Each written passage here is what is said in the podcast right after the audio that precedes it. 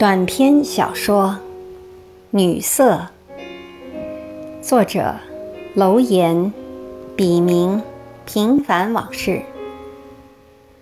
终集。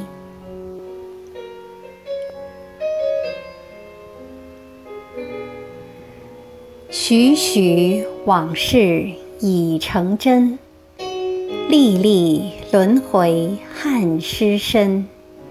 南雁初归天又雪，熏风沐雨却逢春。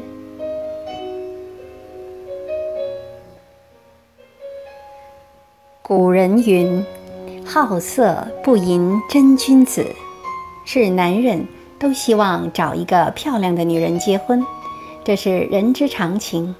当然，日久生情也是有的。安所在的外企对于外貌很挑剔，甚至在招聘规则中就作为入职的条件，明文规定相貌作为录用的条件之一。这多少带有歧视性的规定，不知是哪个假洋鬼子得势后偷偷加上去的。安这样想，但也认为抛开旗舰不说，对业务员有形象要求是必要的。当然，作为业务员，综合素质也非常重要。业务员是公司的一面镜子，客户往往会在和业务员的反复接触中，决定对其公司产品的取舍。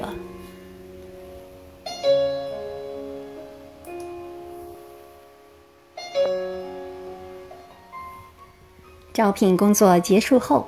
最终留下来的六名业务员全部被送到公司在广州的总部培训，但上岗后效果并不理想。首先，他们的阅历不够，经验不足，处事机械和不懂得灵活应变，而他们却有着许多年轻人刚步入社会时的那种不知天高地厚的自以为是和幼稚。为此。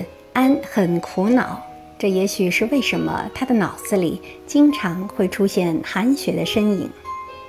安想给他打个电话，约他出来吃顿饭，哪怕只是聊聊天也好，但都因为忙而错过了。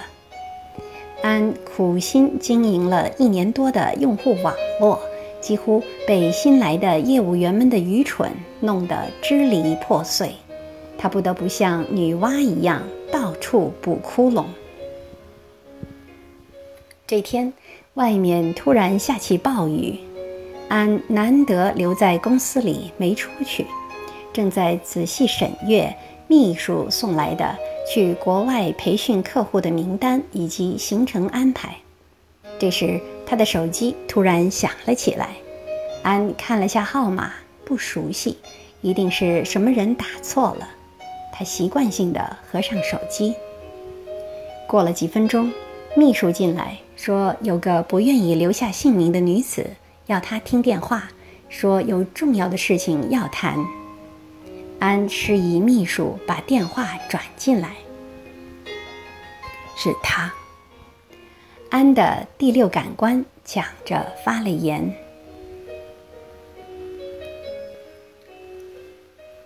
我是韩雪。”找你好难呐，出来一下好吗？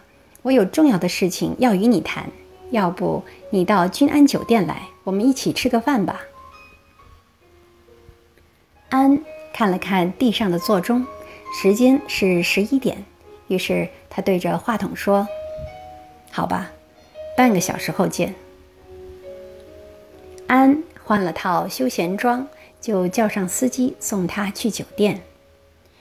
外面的雨下得仍然很大，路上积满了水，汽车在水中慢慢的行驶，溅起的脏水像开花似的粗暴地打在行人身上，引来一片叫骂声。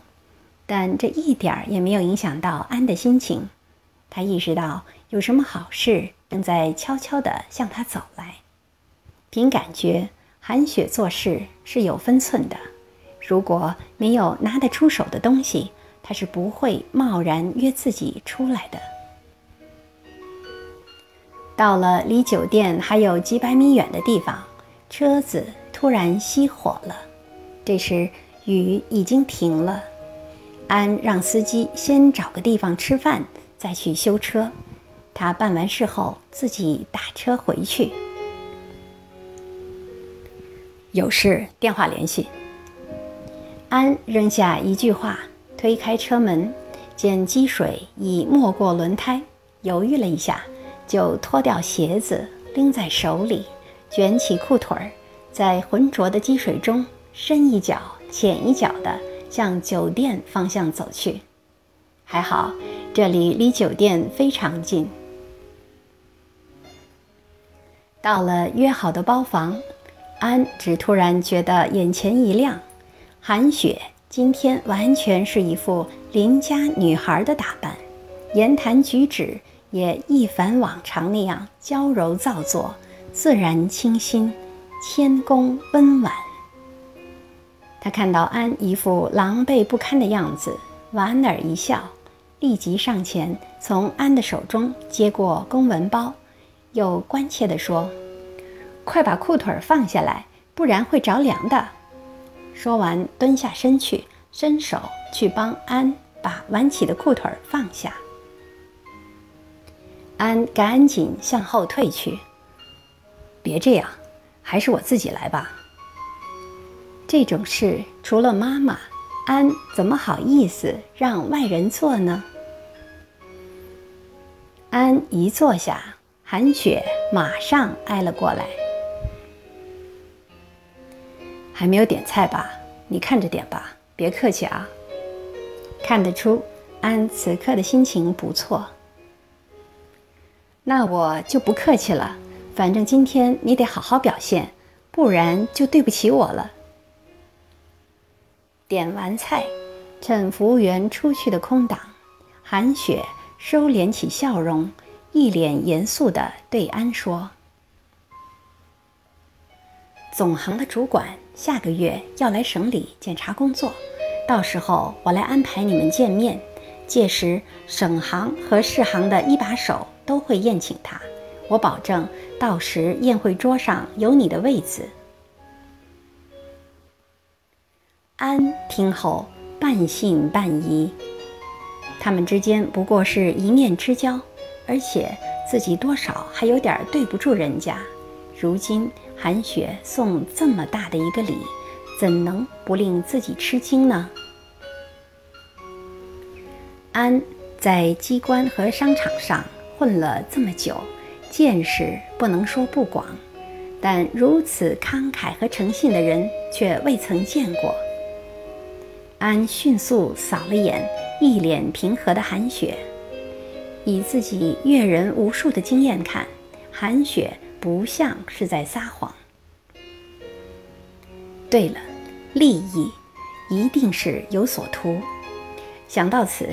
安纠结的心反倒完全释然了，于是用一副从容不迫的口吻说：“好啊，谈谈你的条件吧。聪明，不点就透。我当然有条件。事成之后，我要百分之五的利润，我要上下打点。当然，这里也包括我的付出。即使没有单子，也是你们做的不到位。”但你还是认识了总行和省市行的头头们，这对你公司的未来发展也是百利而无一害的。所以还是要罚你连续请我吃一个月的饭。这些对安而言都是可望而不可及的。于是他半信半疑地看了韩雪一眼，没有表态。别担心，一周一次不过分吧？当然，对我来说多多益善，哈哈。韩雪接着说：“胃口不大嘛，我给你百分之六，并正式聘用你为公司的顾问。至于吃饭嘛，也不是问题，只要我时间安排得开。”韩雪笑得一脸灿烂。其实你不给我钱，我也不会怨你。只是以后别总用轻蔑的眼光看我就是了。我有吗？安装出一脸无辜的样子。你坏。韩雪说完，脸上浮现出一丝不易察觉的满足。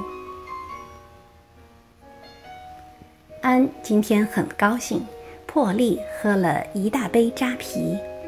吃过饭，两人又聊了些与公司无关的闲话。安掏出钱包准备结账，韩雪却一脸不舍地说：“再陪我坐一会儿，就一会儿，行吗？”安不忍心拒绝这不算苛刻的请求，于是有些慷慨地说道。好吧，但时间不能太长啊，我还有好多事情要处理呢。谢谢安总，给小女子薄面，我来点歌，我们一起唱几首歌吧。随你。安摆出一副随遇而安的样子。韩雪先点了一首《在雨中》，她说她要唱男声。让安唱女声，安用默许表明了态度。在唱到“在夜里我吻过你”时，韩雪用几乎燃烧的目光，意味深长地盯着安的眼睛。安不禁一阵心猿意马，他读懂了韩雪的暗示，但表面上。还是一副高高在上、不为所动的样子，内心却似冬眠的种子，在女人咄咄逼人的温柔中悄然复苏。安虽然神志有些恍惚，但意志力并未消磨殆尽。他努力让自己从混乱的思绪中挣扎出来，狠下心。对韩雪的儿女情长视而不见。虽然安有些醉意，但还是能掂量得出轻重来的。他不想因贪图一时快乐而延缓自己实现梦想的节奏，而要想成就事业，必须先过美色这一关。病从口入。小心肝炎呐！安试图用幽默来化解自己的颓势。就在韩雪把头转向别处的一瞬间，安看到了一双蓄满泪水的眼睛，心顿时像被马蜂狠狠地蛰了一下似的。从表面上看，似乎什么也没有发生。但真的什么也没有发生吗？老天知道。人有时骗得了别人，却骗不了自己的心。几天后，韩雪果然没有食言，在他的精心安排下，安如愿以偿地见到了自己想见到的人，而且顺利地和该行建立了关系。韩雪也意外地从省行得到了一套两室的房子。事后，安心里想，韩雪有着核反应堆一样的能量，并非完全是女色的作用。一切看似顺理成章的交易，但其背后却隐藏了许多交易以外的东西，一种。另类的社会交往和分配形式。有了上次的合作后，安不再把韩雪当成外人，一有空，韩雪就会来公司坐坐，有时他们也会去饭店享受一下烛光晚宴。韩雪慢慢的在安的心上开垦出一片荒地，并以此作为基础。逐步向外扩张，但安始终都把她当成妹妹看，这个界限从来就没有被打破过。安非常尊重他。在安的眼里，他很了不起，而且非常有智慧。在安遇到过的女人中，算是个佼佼者。每当安生意上遇到烦恼和困惑时，总是第一时间想到他，而他总是有求必应，从不拒绝。他的话并不多，但很到位，因此总能使安烦恼的心情释怀和平静下来。韩雪教会安在商场中如何运用厚黑学，如何与上层打交道。在许多方面，他堪称安的老师。安曾是多么骄傲的一个人呐！在他心里，天老大，他老二。可想而知，他能有如此大的转变，是经历了怎样一种心理上的挣扎后。才逐渐改变的。韩雪喜欢他，这一点安心知肚明，但他一直装糊涂。终于有一天，这层薄薄的窗户纸被韩雪捅破了。